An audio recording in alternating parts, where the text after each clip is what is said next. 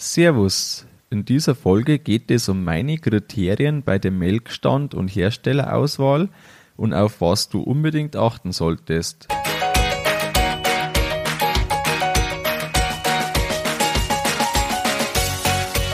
Herzlich willkommen beim Kuhstall Bau und Umbau Podcast. Hier bekommst du viele nützliche Ideen und Tipps für deinen optimalen Stall mit Blick auf das Wohl von Mensch und Tier.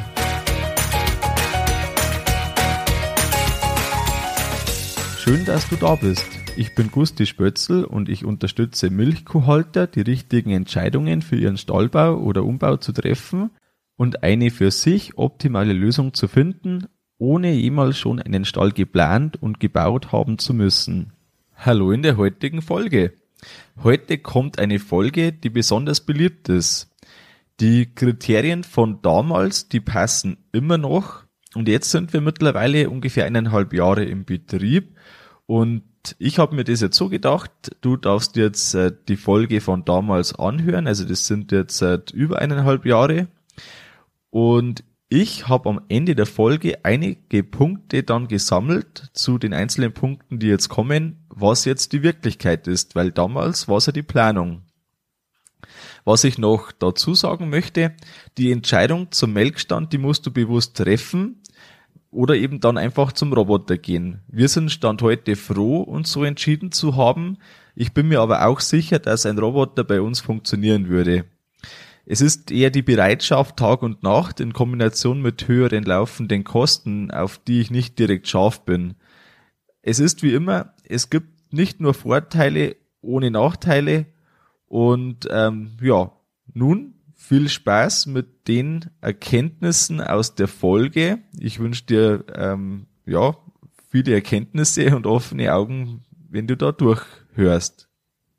Diese Folge wird dir präsentiert von Lemmer Fullwood. Lemmer Fullwood ist mein Melktechnikpartner im neuen Stall und liefert einen Quick E Swing Over Melkstand sowie die Full Expert Herdenmanagement Computertechnik mit DPP 3 Pedometern. Der Quick-E-Melkstand ist ein leistungsfähiges Melkstandkonzept, das durch sein Positionierungssystem für einen raschen und stressfreien Tierwechsel und für hohe Milch Melkleistungen spricht. Die Melktechnik wird ausgestattet mit einer California Milchlinie für schonendes Melken und einer Kochendwasserreinigung. Das Full Expert Herdmanagement sorgt in Verbindung mit den neuen Pedometern für einen Überblick im Stall und zeigt das Vitalitätsprofil jedes einzelnen Tieres auf. Lemmer Fullwood ist weltweit bekannt für höchste Qualität und beste Melkleistungen. Als Komplettanbieter für herkömmliche Melktechnik als auch für Melkrobotertechnik ist Lemmer Fullwood der Ansprechpartner für alle Milchkuhhalter. Hast du Interesse am Angebot von Lemmer Fullwood, nimm direkt Kontakt zu ihnen auf. Den Link dazu findest du in den Shownotes. Und jetzt gehen wir auch direkt zu meinen sieben Kriterien für den Melkstandkauf oder Melkstandauswahl. Vorweg noch, die Reihung hat nichts mit der Wichtigkeit zu tun. Jeder Punkt ist für mich sehr wichtig gewesen für das Gesamtkonzept. Das erste Kriterium war ein stressarmer Stand und ein zügiger Tierwechsel. Wir kommen von einem Auto-Tandem-Melkstand und da ist es wirklich sehr stressarm in dieser Hinsicht, weil jede Kuh ihren eigenen Platz hat. Unser bestehender Melkstand ist schon über 30 Jahre alt und hat von dem her äh, immer noch keinen zu beengten Platz, obwohl die Tiere gewachsen sind, weil eben durch die Bauweise der Platz nicht so wenig geworden ist. Vom Standsystem her ist ja letztendlich dann die Entscheidung, die damit fällt. Und da braucht man irgendwas mit einem möglichst zügigen Tierwechsel. Was liegt da näher, als ein ähm, Schnellaustrieb zu machen, also ein Side-by-Side mit Schnellaustrieb. Allerdings ist bei unserer eher niedrigen Kuhzahl im Verhältnis der Schnellaustrieb für mich ähm, etwas ja, zu viel Platzbedarf letztendlich und vor allem auch die tägliche Reinigung, die damit anfällt, ähm, so dass ich sage, bei sechs Durchgängen, die wir haben, also dreimal voll der Melkstand, da lohnt es sich für mich nicht, dass wir den Schnellaustrieb machen. Also braucht man etwas, das in die äh, Richtung von ihm geht und das ist ein Side-by-Side-Melkstand ohne Schnellaustrieb. Wie schaut das jetzt aus? Die Kuh kommt wie bei einem klassischen Durchtreibemelkstand, also im klassischen Fischgräten, kommt die Kuh ähm, ja, von, vom Wartebereich rein und jede Kuh hat ihren einzelnen Bügel sozusagen. Wenn die Kuh ihren Platz einnimmt, geht der Bügel mit der Kuh mit, wenn sie sich dreht und der nächste, Bü äh, nächste Platz der Kuh ist zu belegen möglich. Und somit funktioniert das recht reibungslos, dass sich die Kühe selber da einsortieren und in unserem Fall eben der Doppel 16er dann auch zügig voll ist. Der Eintrieb hat auch noch diesen Vorteil, dass keine äh, Kuh so stehen kann, dass praktisch ein Platz frei bleibt und sich die anderen Kühe dann wie bei den gewählten Rohren immer wieder äh, einfach was immer wieder passiert, dass eben ein Platz frei bleibt, eine Kuh zwei Plätze einnimmt und alle anderen sich hintereinander einreihen. Habe ich schon öfters gesehen, als ich beim Melken dabei war und das stört mich persönlich stark, weil letztendlich muss man ja immer aktiv beim Eintreiben der Kühe dabei sein, um nicht irgendwie das, die Situation so zu haben. Wenn jetzt der, ähm, der Stand voll ist, die Kühe sind gemolken, dann fährt das Gerüst hoch, also die ganzen Abtrennungen, die Begrenzungen, die fahren hoch und wir haben von der Grubenkante mit drei Metern geplant, die bis zur Wand sind. Also beim Fischgräten hat man irgendwo eineinhalb Meter ungefähr und wir haben mit drei Meter ab der Grubenkante das geplant. Da haben wir auch schon einen gesehen, der das so hatte und da können praktisch drei Kühe gleichzeitig nebeneinander den Melkstand verlassen. Wichtig ist, dass der Ausgang breit genug ist. Der hat bei uns zweieinhalb Meter geplant, also ist geplant so, und weil sich sonst da eben wieder ausstaut, aufstaut. Der Quick E von Fullwood erfüllt eben die Voraussetzung. Es gibt auch noch vom BTB ein ähnliches Standsystem. Warum ist bei uns keine klassische Fischgräte für mich in Frage gekommen? Ähm, wir hätten, wenn man jetzt einen Doppel 16er macht, einen relativ langen Melkstand dann. Und was mich vor allem stört, das ist der relativ langsame Tierwechsel, den man dann hat, wenn jede Kuh nach der anderen den Melkstand verlässt.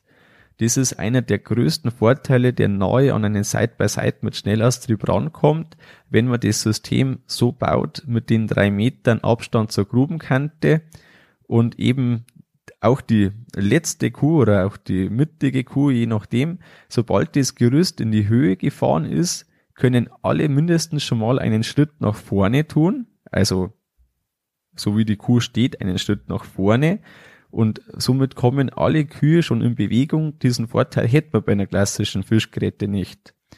Warum ist es kein Karussell geworden? Bin ich auch schon äh, manchmal gefragt worden. Ähm, meine persönliche Meinung ist, dass bei unseren Kuhgrößen mit äh, speziell bei uns 100 Kühen ähm, für mich kein Karussell in Frage kommt, weil ich keinen wirklichen Vorteil sehe im Vergleich zu einem Gruppenmelkstand wie eben so steilen Fischgeräte, wie wir machen. Die Anschaffungskosten sind deutlich höher und eine Erweiterung wäre auch nicht leicht möglich.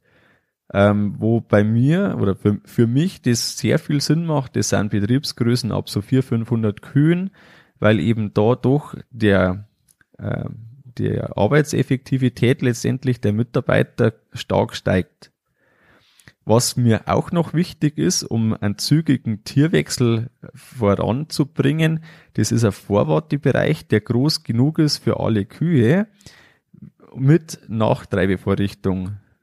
Das ist für viele selbstverständlich. Bei uns aktuell ist es so, dass jemand immer wieder da sein muss und die Kühe nachtreiben und das ist ein wahnsinniger Zeitfaktor. Was wir auch noch haben, um äh, das möglichst angenehm für die Kuh zu machen, das ist Gummimatten im Standbereich beim Melkstand.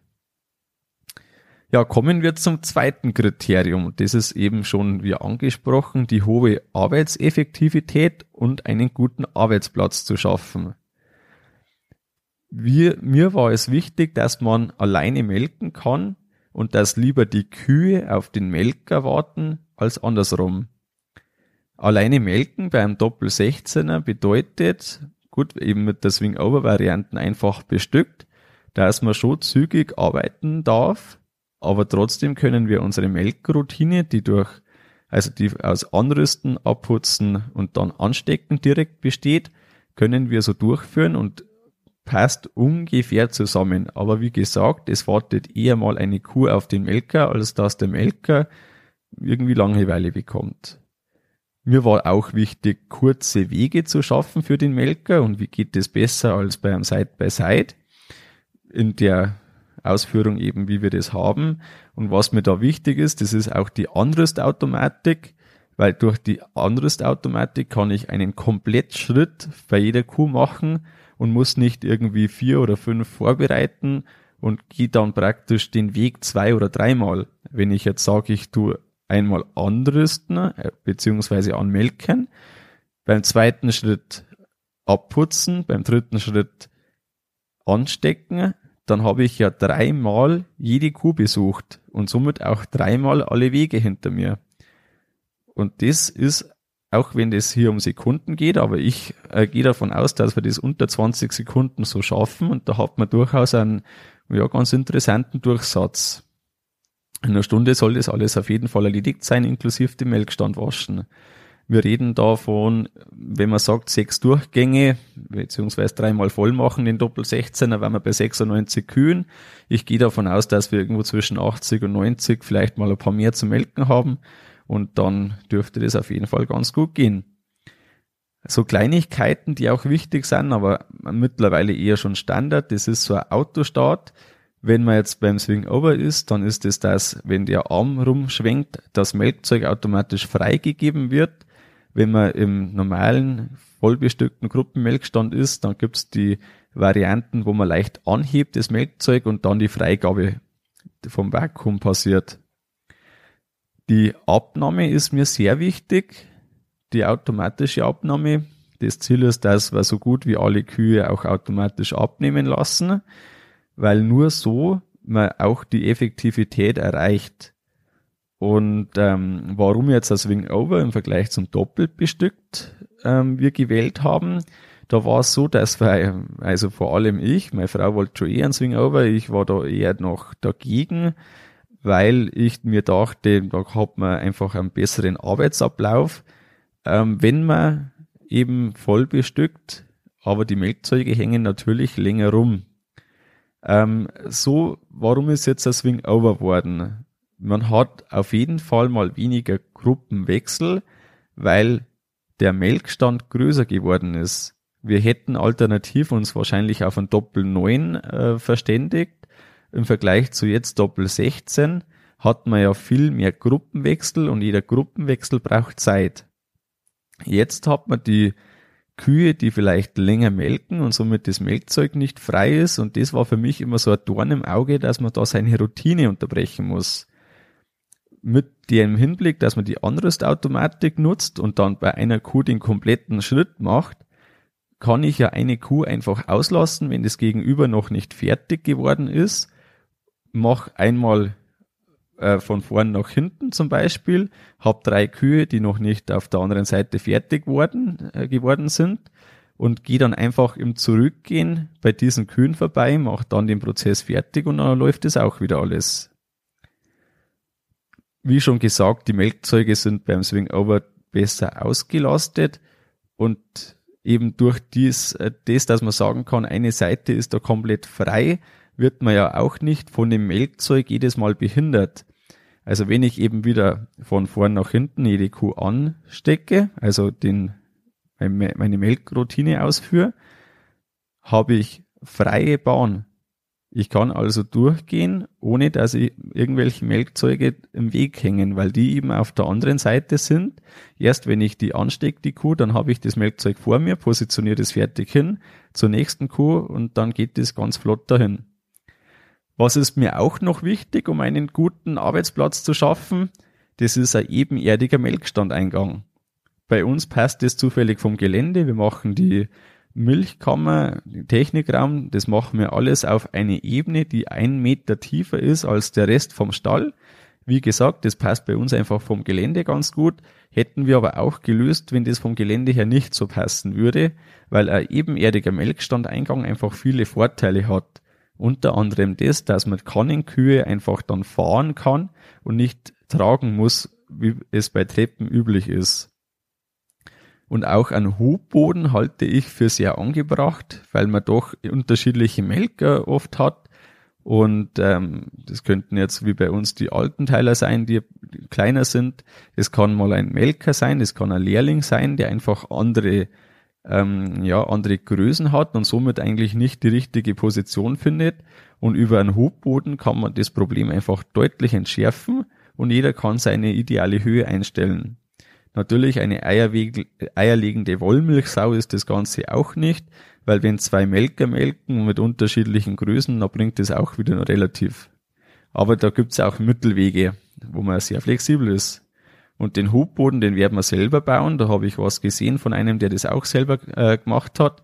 Da gibt's ja schon Möglichkeiten, um mit ein bisschen Eisen, mit ein bisschen ähm, Schweißer arbeiten und dann das ein bisschen zusammenfügen. Da kann man was ganz Vernünftiges machen kommen wir auch schon zum dritten Kriterium. Ein möglichst schonendes und zügiges Melken. Wir haben uns deshalb von den Melkzeugen her für den Biomilker entschieden, der eine sehr gute Entlastungsphase hat. In der Entlastungsphase kommt da Außenluft schon fast an die Zitzenspitze. Somit hat man da eine wirklich effektive Entlastung. Das Ziel von mir ist, dass man einfach weniger kleinere und größere Probleme dadurch schafft und dadurch ja zügiger und reibungsloser ähm, das Melken auf Dauer auch geht.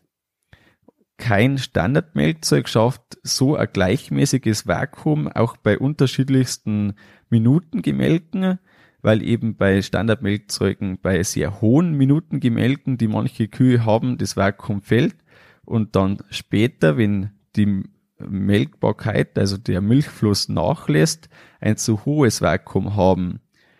Und äh, wie man weiß, wenn man einfach da nicht ideale Voraussetzungen schafft, dann fördert man Hyperkeratosen und letztendlich führt es immer dazu, dass die Kühe nicht so gut und nicht so hochwertig ausmelken, was ja sämtliche Probleme einfach mit sich führt, die da verbunden sind damit. Äh, vor allem, was ich jetzt gesagt habe mit den Standardmelkzeugen, äh, gilt das bei oben liegenden Melkleitungen. Bei unten liegenden Melkleitungen ähm, hat man andere Voraussetzungen, da kommen Standardmelkzeuge deutlich besser zurecht. Bei oben liegenden hat man eben wieder, ja, gewisse Voraussetzungen, die man halt einfach ähm, berücksichtigen muss. Mir hat die Melkberatung mit Dr. Höhenberg hier recht viel gebracht, er hat auch äh, so Vakuumkurven an der Zitzenspitze dabei gehabt, die er gemessen hat. Und das war sehr interessant. Und wenn man das so vor sich sieht, wird man der Problematik auch deutlich besser bewusst. Wirklich Arbeit machen die Problemkühe, das ist an jedem bewusst und deshalb einfach, umso weniger Probleme ich vorher, ja, in Kauf nehme, umso weniger Probleme hoffe ich auch, dass ich später habe. Noch ein paar Eckpunkte auch für möglichst schonendes und zügiges Melken, das ist die Schlauchlänge. Äh, die Schlauchlänge zur Melkleitung sollte auf jeden Fall unter drei Meter sein und man sollte Bögen unbedingt vermeiden, die mehr als 45 Grad haben. Also noch irgendwie so 90 Grad Einlaufbogen oder so, das ist absolut tödlich, um einen Mel Milchfluss, den man eigentlich hat, auch wirklich bis zur Melkleitung zu bekommen. Auch der Durchmesser der Melkleitung ist entscheidend und da hat man eben einen kleinen Widerspruch zwischen der Reinigung und der Melkung, weil für die Reinigung möglichst kleine Durchmesser vorteilhaft sind und für die Melkung möglichst große Durchmesser.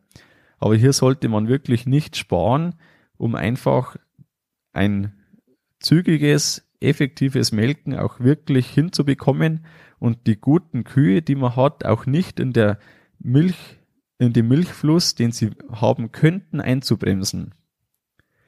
Der vierte Punkt, das vierte Kriterium ist ein praktisches Herdenmanagementsystem. Für mich gehört in den neuen Stall unbedingt ein Herdenmanagementsystem mit Aktivitätserkennung, mit Milchmengemessung und auch einer Selektion. Der erste Punkt, die Milchmengemessung. Wichtig ist, gerade wieder bei oben liegenden Milchleitungen, es sind hier nicht alle Geräte LKV anerkannt für eben die oben liegenden Milchleitungen, die für unten schon anerkannt sind. Das klärst du am besten mit deinem Melktechnikhersteller ab und der sollte das auch schriftlich belegen, falls du eben zum Beispiel wegen Obermelkstände äh, vorhast oder eine oben liegende Milchleitung, dass hier auch die Milchmengemessung zählt. Vom äh, der Milchmengemessung, warum die mir so wichtig ist, ist einfach das, wenn ich selber nicht melke und das kann einfach immer wieder so sein, oder auch die Veränderungen, die man gar nicht merken kann, weil halt äh, alle paar Tage mal ein Liter nachlässt bei einer Kuh, die irgendwie nicht ganz fit ist. Ähm, das sehe ich am Computer und ich habe sofort den Überblick, wo läuft, läuft alles rund und wo läuft es nicht so rund.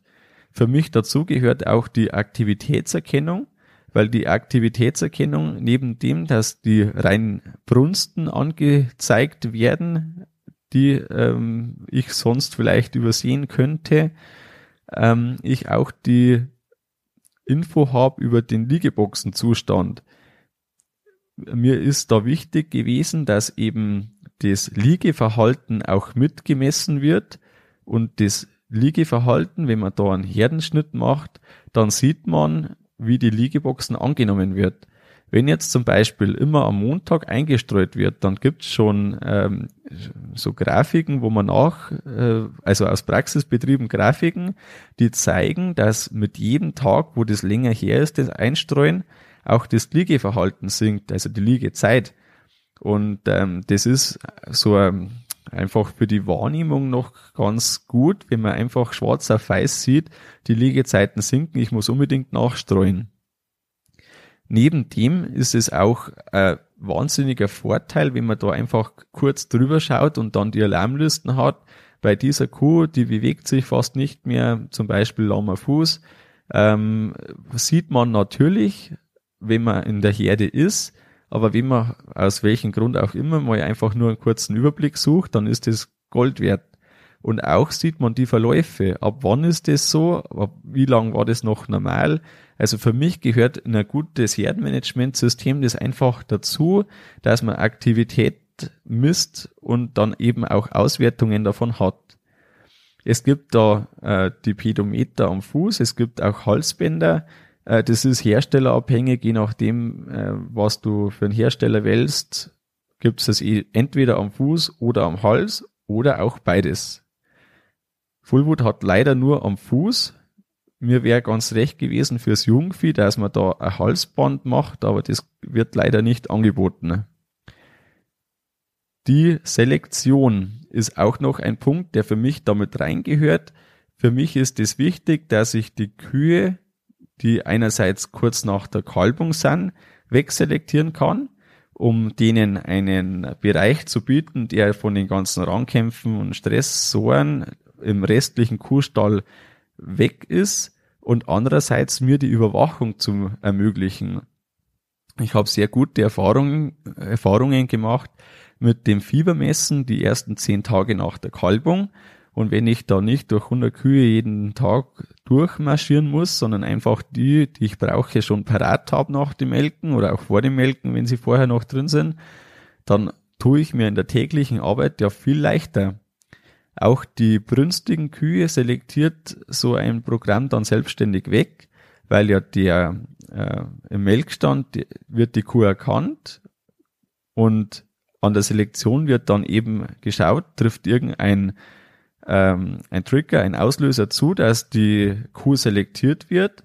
Und wenn eben so ein Auslöser wie eben eine Brunst oder wenn man das einstellt, ein lahmer Fuß oder eben die ersten zehn Tage nach der Kalbung, wie auch immer, wird die Kuh automatisch selektiert. Ich überprüfe die Kuh und dann kann ich sie ja eben in der Selektion lassen oder wieder in die Herde zurücklaufen lassen. Kommen wir zum fünften Punkt. Das ist ein, äh, zum fünften Kriterium. Das ist ein zuverlässiger Service. Zuverlässiger Service ist das A und O, wenn man irgendwelche Ausfälle hat. Und das wäre Worst Case, wenn man um 6 Uhr im Stall steht und melken möchte und nichts geht. Wir haben die Situation, dass alle namhaften Hersteller unter 45 Minuten Anfahrt zu uns haben. Das ist ein Vorteil, weil letztendlich das schon mal kein Kriterium war in der Auswahl der Hersteller, wo wir gesagt haben, ja, eineinhalb Stunden, das ist uns praktisch einfach zu viel. Wichtig ist auch die Qualität vom Personal und da ist es immer ein bisschen relativ zu sehen. Wenn man jetzt jemanden hat, einen Hersteller, wo man weiß, die haben lauter professionelle Leute, die kennen sich voll aus mit der Materie, dann ist das auf jeden Fall einmal ein riesen Pluspunkt. Man muss sich aber immer bewusst machen, dass auch die besten Leute mal den Beruf oder die, den Arbeitgeber wechseln können und somit kann man sich einfach nicht komplett darauf verlassen, dass das, was heute super ist, auch in fünf Jahren noch genau dem gleichen Stand entspricht. Wie kommt man am besten ähm, zur Beurteilung, zur eigenen Beurteilung, wie gut der Service von dem möglichen Partner ist? Am besten man fragt einfach andere, die die gleiche Firma haben. Ein weiteres Kriterium sind allgemein niedrige Kosten. Wir haben in der Landwirtschaft einfach die Situation, dass wir eine gewisse Spanne haben und umso teurer unsere Anschaffungen sind, dies auch eins zu eins von dem Erlös abgeht. Wichtig ist da immer ein bisschen ein Preis-Leistungs-Verhältnis zu sehen und nicht den absoluten Preis, weil letztendlich, wenn mich auch ein Teil 5000 Euro mehr kostet, aber über 10 Jahre 10.000 Euro mehr bringt, dann habe ich ja letztendlich mehr Vorteil als Nachteil. Auf der anderen Seite ist es natürlich schon eine große Frage immer, wie bewerte ich diesen Vorteil, den manche Hersteller von sich geben. Und da muss man ganz klar sagen, das muss ich mir einfach überlegen, ist man es wert, ist man nicht wert. Letztendlich ist sowas immer schwierig, dass man das auf den letzten Euro versucht hinzurechnen, aber man kann ja zumindest mal Ansätze davon probieren. In der Anschaffung, wenn wir da den Unterschied machen zwischen Anschaffung und laufende Kosten, dann ähm, ist es schon mal schwierig, dass man die wirkliche Vergleichbarkeit schafft, wenn man eben Angebote von verschiedenen Herstellern hat. Ganz hilfreich war für mich eine Melkberatung vom Dr. Höhenberg, die ich genutzt habe. Ähm, der hat einfach nur mehr einen etwas objektiveren Blick auf das Ganze und hat vor allem auch in den Leistungsdaten, die ein Melkstand hat, eine sehr gute Übersicht und auch ein, ein sehr fundiertes Wissen dazu. Tatsache ist, dass es eben unterschiedliche Vakuumleistungen gibt, unterschiedliche Leitungsquerschnitte, ähm, Schlauchlängen habe ich schon vorher angesprochen und das Ganze äh, in der Summe ist einfach ein komplexes System, das besser oder schlechter laufen kann. Man merkt es in der Regel nicht, wenn das noch besser laufen könnte. Man merkt es erst dann, wenn es richtig schlecht läuft. Und so gut ist praktisch aber auch jeder Hersteller, dass das nicht oft vorkommt, dass eine Anlage wirklich schlecht läuft. Ich habe mir eine Excel-Tabelle gemacht, in der ich alle ähm, Preise, alle soweit es in Kategorien möglich war, die Einzelpreise verglichen habe, also aufgeschrieben erstmal und auch aufgeschrieben habe, was dabei ist. Und dann gibt's ja immer noch die Punkte, die nicht dabei sind, oder zumindest ähm, die, wo man noch nicht sicher weiß, wie ist jetzt das oder wie ist das oder die Optionen, die man hat, äh, könnte jetzt eine Kraftfutterstation sein, wo man überlegt, soll ich das dazu tun, soll ich es weglassen? Es könnte ein Selektionstor sein oder eine Aktivitätserkennung, wie auch immer. Ähm, jetzt hat, hat man da in der Zeit, in der man auch die Angebote anfordert, ausgerechnet noch einige Entscheidungen getroffen. Der eine Hersteller hat's drin, der andere hat's noch nicht drin.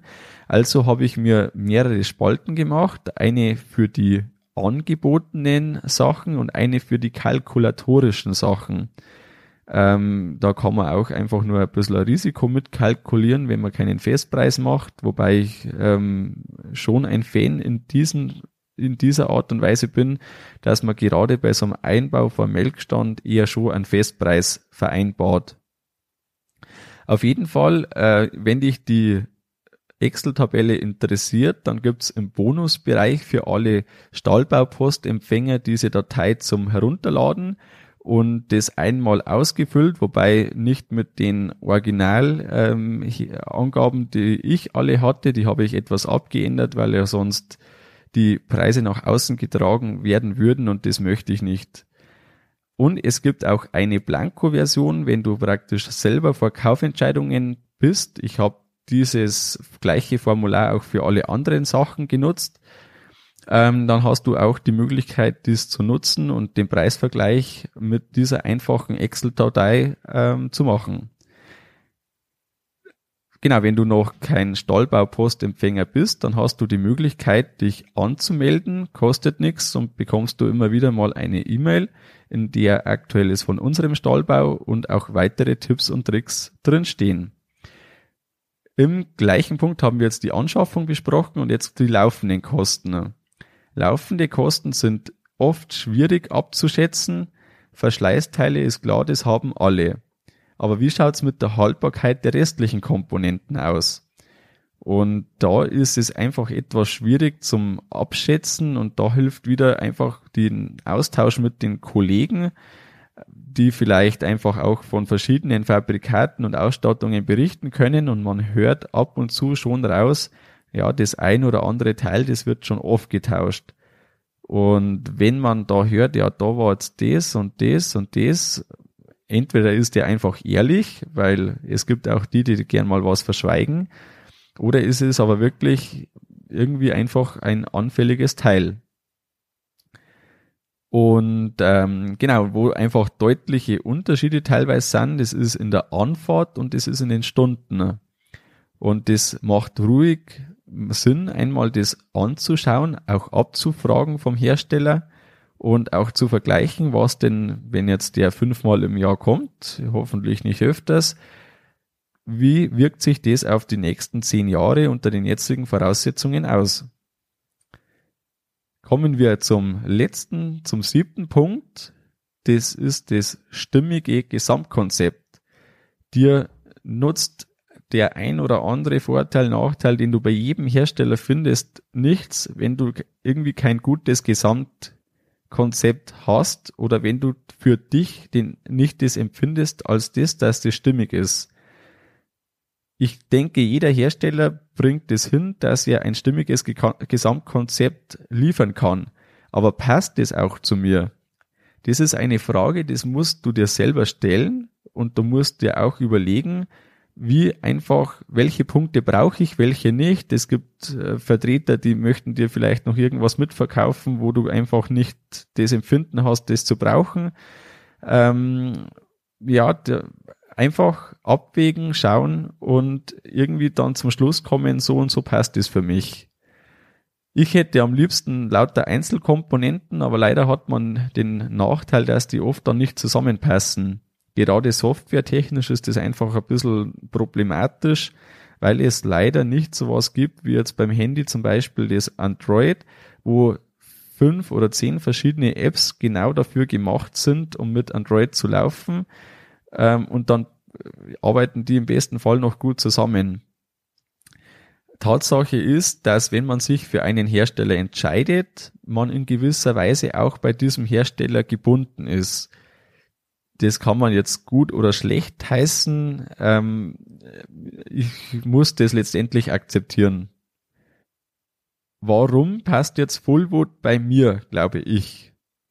Zum einen hat Fullwood die Kochendwasserreinigung und durch die durch zwei Boiler anstatt einem kann ich am Tag, also untertags mit meinem PV-Strom, den ich günstig habe, die diese Boiler auch voll machen. Somit muss ich nur kurz vor dem Melken, äh, vor dem Waschen, vor dem Spülgang morgens die äh, Resthitze sozusagen noch mit ähm, ja ganz normal eingekauften Strom heizen und den Rest habe ich von der PV-Anlage.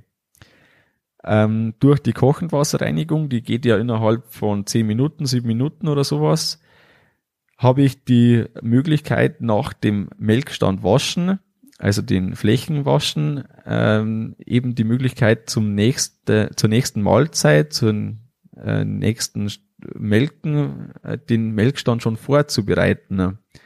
Wir machen das aktuell immer abends für morgens oder mittags für die, das Abendmelken.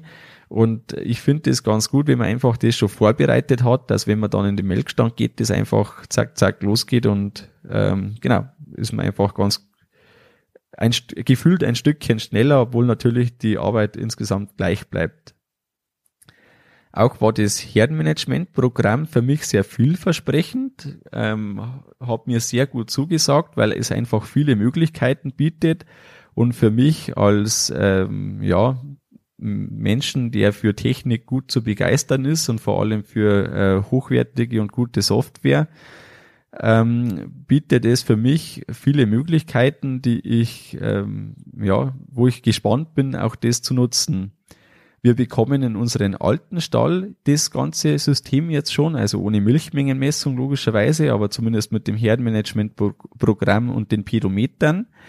Was die, das besonders Interessante für mich ist, dass man in Liegezeit und in Aktivitäten auch den Vergleich dann haben zwischen unserem jetzigen alten Stall, der ja sehr eng ist auch und einfach nicht den Komfort bietet wie später der neue Stall, um den Unterschied zu sehen, hoffentlich irgendwo dann auch, dass im neuen Stall das deutlich äh, besser ist in Form von Liegezeiten und auch, ähm, ich gehe davon aus, dass auch das ja, Stresslevel letztendlich für die Kühe deutlich sinken wird. Und da haben wir eben ab, ja, vielleicht in ein, zwei Monaten, wenn wir das äh, einbauen, also wir sind dann im äh, Frühjahr oder Sommer 2020 ähm, können wir das schon nutzen und sehen. Und wenn wir dann im Frühjahr 2021 den Stall beziehen, dann haben wir eben den direkten Vergleich. Und wie schon gesagt, eben auch die Messung vom Liegeverhalten, das ist was, was bisher noch nicht alle bieten. Ich denke, das wird nicht mehr lang dauern, dann haben das alle drin, weil man da doch einfach einige Schlüsse noch draus ziehen kann. Ja, kommen wir zum Abschluss und zum Fazit ähm, der Folge.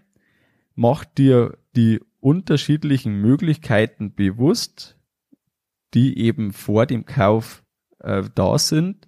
Überlege dir vorher, welche Eigenschaften für dich besonders wichtig sind. Diese Eigenschaften gib auch jeden Hersteller sofort mit auf den Weg, wenn du eine Anfrage machst. Melke selbst bei anderen Betrieben mit, ist etwas ganz Wichtiges. Wir haben insgesamt bei fünf Betrieben mitgemolken in unterschiedlichen Systemen und das ist höchst interessant, welche Eigenschaften einmal die, der Melkstand selber hat, aber auch wie unterschiedlich die Personen dahinter sind, die den, die den Hof betreiben. Und da kann man einfach eine Menge davon mitbekommen und wenn du selbst in dem Melkstand, der später bei dir steht, mitgemolken hast, dann hast du auch noch viele Details, die du vorher schon planen kannst, die dir später sonst auffallen würden, wenn schon alles in Beton gegossen ist. Achte auch auf wirklich vergleichbare Angebote und nutze gern meine Excel-Tabelle dafür zum Vergleichen. Und ganz wichtig, mach keinen Schnellschuss. Überlege deine Entscheidung gut. Ich hoffe, dir hat die Folge gefallen. Du konntest etwas mitnehmen. Ich möchte mich auch bei dem Sponsor Lemmer Fullwood herzlich bedanken. Und bevor wir ganz zum Ende kommen, noch, was hat sich bei unserem Stallbau getan? Wir haben herrlichstes Wetter, Sonnenschein ohne Regen. Für die Landwirtschaft wäre eigentlich jetzt Regen dringend wieder nötig. Wir nutzen aber jetzt für die Erdarbeiten dieses traumhafte Wetter. Wir haben die Güllegrube ausgehoben durch die Eigenschaft, dass kein äh, Wasser stehen bleiben kann, weil eben durch die Hanglage das Wasser wegläuft, das Regenwasser, das kommen könnte, ähm, haben wir eben da kein Problem mit dem, dass das schon vorab passiert ist, obwohl erst Mitte Mai voraussichtlich die Güllegrube gebaut wird. Außerdem haben wir auch den äh, Humus auf der ganzen Fläche schon abgeschoben. Da ist es so, dass im Endeffekt der Stall ja irgendwo gute 2000 Quadratmeter hat, wir aber auf über einen Hektar die Fläche vom Humus befreit haben, um die gut 10.000 Kubikmeter Erdbewegung, die wir haben, schön äh, überall zu verteilen, so dass das Gelände so modelliert ist, dass letztendlich man später mal meint, das gehört so und das war noch nie anders. Das ist ähm, das, was wir äh, die letzten Tage jetzt gemacht haben, also Backern, Kipper fahren, ähm, Erde verteilen, schieben und so weiter. Und ähm, da macht sich unser Backer auch momentan ganz gut bezahlt. Wir haben allein in vier na, fünf Arbeitstagen, na, vier Arbeitstagen waren das, haben wir über 40 Stunden gebackert. Und das geht jetzt die nächsten Tage auch noch fleißig weiter. Ja, so schaut's aktuell aus. Eben auch in den nächsten Tagen viele Erdarbeiten.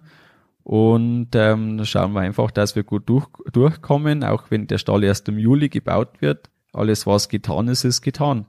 Und außerdem ist ja dann bald die Maisaussaat und der erste Schnitt und dann sieht es mit der Arbeit auch wieder angespannter aus und da ist es einfach entspannt, wenn man gewisse Sachen vorlagern kann, um danach nicht alles gleichzeitig machen zu müssen. Ich wünsche dir alles Gute beim Melkstandkauf. Ich hoffe, du hast Corona-bedingt keine Einbußen. Schauen wir mal, wo der Milchpreis hingeht, ob sich da noch was tut, aber ich denke, da müssen wir alle weitsichtig schauen und wenn auch mal ein Tief kommt, kommt danach wieder ein Hoch. So war also der Stand ungefähr drei Monate vor, der vor dem wirklichen Baubeginn. Und nun gehen wir die Kriterien kurz durch. Der erste Punkt war Stress am Stand und zügiger Tierwechsel. Der zügige Tierwechsel, der funktioniert auf alle Fälle. Der also wechselt, dass die Kühe rausgehen und ein neuer die neuen 16 Kühe quasi im Melkstand sind, da reden wir von irgendwo so ein, eineinhalb, höchstens zwei Minuten. Ähm, Stress am Stand kann man, glaube ich, schon so sagen. Die Kühe äh, fühlen sich da wohl. Was man merkt, wenn es jetzt extrem heiß ist, dann ist das durch das, dass die Kühe so nahe beieinander stehen und äh, wir haben zwar einen Frischluftschlauch drin, der dann auch wirklich viel hilft, aber wenn es wirklich heiß ist und auch die Fliegen da sind, dann dann gibt es schon einige Kühe, die einfach da nervös werden und das Melkgeschirr teilweise abschlagen. Das äh, passiert im Sommer einfach schon gehäuft. Sobald das einfach kälter ist oder auch dann morgens anstatt abends, ist das auf jeden Fall äh, recht gut. Und auch jetzt im Winter oder so, da äh, gibt jetzt da wirklich keine Probleme damit. Ähm, der zweite, zweite Punkt war hohe Arbeitseffektivität Attraktivität und guter Arbeitsplatz. Das, glaube ich, kann man äh, schon so behaupten. Also der gute Arbeitsplatz, das macht es aus, dass man einfach mit dem Hubboden äh, sich die Höhe richtig einstellen kann und das merkt man schon. Also wenn die Höhe passt, das ist einfach sehr wertvoll. Äh, wir haben da schon also unter uns ein bisschen Größenunterschiede zwischen den Eltern und äh, der jungen Generation. Und äh, wenn jetzt da der Hubboden zu weit oben ist und man melkt da drin, das ist einfach nicht angenehm. Die Arbeitseffektivität, die passt sehr gut, finde ich. Wir sind von Anfang, äh, also vom Vorbereiten bis zum dem, dass man komplett fertig ist, sind wir so in einem Bereich von irgendwo knapp oder ganz äh, eineinhalb Stunden. Und in der Zeit ist alles erledigt, also irgendwo 80, 90 Kühe gemolken stand jetzt, äh, wir hätten noch ein bisschen Luft. Und ähm, so ist das eigentlich äh, wirklich ja, ganz passend und gut so und das äh, funktioniert. Möglichst schonendes und zügiges Melken. Ähm, das merkt man anhand von dem, wie leer das die Euter sind und wie äh, ja, wie es dann auch von den Euterentzündungen und so Sachen passt, dass da einfach dann das gut sein muss und da merken wir, dass das schon äh, recht gut funktioniert. Also da sind wir sehr zufrieden damit. Die Euter sind danach wie leer gesaugt, kann man schon fast sagen. Also auch bei äh, sehr schnell melkenden Kühen geht die Milch wirklich flott weg. Äh, bei unseren 42 Kilopascal bei der oben liegenden Milchleitung mit dem Swing Over ähm, hat sich das schon bewährt, dass wir das so gemacht haben, wie es jetzt ist. Vierte Punkt war ein praktisches Herdmanagementsystem. Das ist mir wichtig. Wir nutzen das auch sehr stark. Am Anfang war es sehr ähm, fremd alles. Da war ich auch gar nicht so zufrieden, ehrlicherweise. Aber das war wirklich wichtig, dass wir uns da einfach dran gewöhnen. Wir haben dann auch noch einige Sachen auf uns eingestellt und das Herdmanagementprogramm da vom Fullwood, das kann unglaublich viel. Ich kann vieles noch nicht, da bin ich mir sicher. Aber zumindest so die Datensammlung und ähm, so der tägliche Gebrauch für die Brunst, alles was mit dem Besammlungsmanagement zu tun hat, ähm, da ist das schon mal auf jeden Fall sehr wertvoll und sehr, also da nutzt man es auch sehr aktiv und so auch was die Milchmengen angeht, zur Kontrolle, ähm, einfach, dass man da nochmal einen Kontrollmechanismus hat. Ähm, das genau, also die Kombination, die nutzt man hauptsächlich und ähm, was das sonst noch kann, nutzt man teilweise, sage ich mal. Äh, genau. Dann äh, der fünfte Punkt war zuverlässiger Service. Ähm, bis jetzt, also von der Montageseite, hat äh, das alles sehr gut geklappt. Es hat ähm, bisher wenig Probleme gegeben. Ich überlege jetzt gerade, also am Anfang ein paar Garantiesachen, äh, das war auf jeden Fall so, bis das wirklich so gelaufen ist. Wir hatten am Anfang Probleme mit der Erkennung. Äh, da haben wir relativ lange gesucht, weil äh, einige Tiere nicht erkannt wurden. Ähm, jetzt haben wir TT-Netz gemacht für die Elektriker unter euch. So hat's jetzt funktioniert dass, äh, dass die Erkennung zuverlässig funktioniert. Also wir haben den äh, Schutzleiter vom restlichen Hof getrennt. So ist das ein eigenes Netz, der neue Stall. Ähm, ja, war anscheinend äh, mit ein Ausschlag zusätzlich noch eine geschirmte Leitung einbaut zum Hydraulikaggregat. Also ein paar so Sachen haben wir einfach suchen müssen und dann ähm, in der Summe funktioniert es jetzt. Das ist auch das Wichtigste. Äh, genau. Dann sechster Punkt war niedrige Kosten. Da ist das immer relativ natürlich. Also die Anschaffung war auf jeden Fall nicht günstig. Da wäre es natürlich günstiger, wenn man irgendwie einen kleineren Melkstand baut. Ähm, und dann, äh, genau, aber so von den laufenden Kosten sehe ich das jetzt so, dass das schon alles ganz in Ordnung ist. Wie gesagt, also reparaturenmäßig oder so bei so einem Melkstand, das hält sich normalerweise in Grenzen. Und äh, somit dürfte das auch so sein. Ich meine, Verschleißteile wie Zitzengummis und Co., äh, das ist ja klar, da, kommt man niemals aus davon. Und somit äh, denke ich, ist der Punkt auch irgendwo realistisch, dass das dann unterm Strich äh, zu überschaubaren Kosten führt. Dann der siebte und letzte Punkt, das stimmige Gesamtkonzept würde ich behaupten, so das passt. Also der Grundsatz, dass wir mit einer Person melken, äh, wollten und dass das jetzt auch funktioniert, das äh, ist so eingetreten, das ist ja schon mal sehr wichtig. Dann, ähm, dass wir die Selektion als erstes melden, da haben wir schon mal eine Folge, habe ich da gemacht, äh, die kannst du auch nachhören, wenn dich das interessiert. Wir treiben die Selektion als erstes auf einer Seite falsch rum sozusagen durch den Melkstand, die geht dann hinten rum, so ist das gebaut, dass das möglich ist. Und geht dann auf der anderen Seite in den Melkstand rein. Und somit haben wir die ganzen Kannenkühe, Problemkühe oder was auch immer, haben wir einfach schon mal getrennt weg. Ähm, somit können die Kälber sofort gefüttert werden. Das passt an sich ganz gut. Ähm, der ebenerdige Melkstandeingang äh, ist einfach sehr, sehr wichtig, finde ich. Und das lässt sich in vielen Stellen realisieren, äh, in denen ein Melkstand gebaut wird, auch wenn man am ersten Moment mal denkt, das geht bei uns nicht. Und das würde ich, wie gesagt, wirklich dringend empfehlen, dass man sowas macht. Und ähm, genau, also so sind wir mit dem ganzen Prinzip, auch wie das funktioniert dann, dass wir einen Auslauf haben, äh, der dann als Vorwartebereich da ist, in den alle Kühe getrieben werden können und dann mit dem Nachtreiber die Kühe bis nach vorne geholt werden. Von dem her ist die Treibearbeit wirklich begrenzt auf das, dass die Kühe einmal draußen sind und danach die der allerletzte Durchgang, da muss man Kühe holen, sonst in der Regel nicht. Das Einstreuen funktioniert dann nebenbei, wenn die Liegeboxen leer sind. Also einfach so das Gesamtkonzept, da sind wir wirklich sehr zufrieden und ist von der Arbeit wirklich sehr gut machbar. Auch dass die Kühe dann auch in der Selektion sind, die ähm, einfach zum Beispiel zur Besamung anstehen oder äh, Trächtigkeitsuntersuchung oder wie auch immer. Also das ganze Prinzip da das funktioniert, das passt und so ähm, ja, ist das auch ganz wichtig, dass man sich vorher einfach seine Gedanken macht und das zum Schluss dann so zusammenpasst. Und somit quasi das, das Fazit nach dem Fazit, äh, das schon damals kam, äh, wir sind froh, dass es insgesamt gut gelungen ist. Natürlich läuft nicht immer alles perfekt, das soll sich nicht so anhören, aber insgesamt recht gut.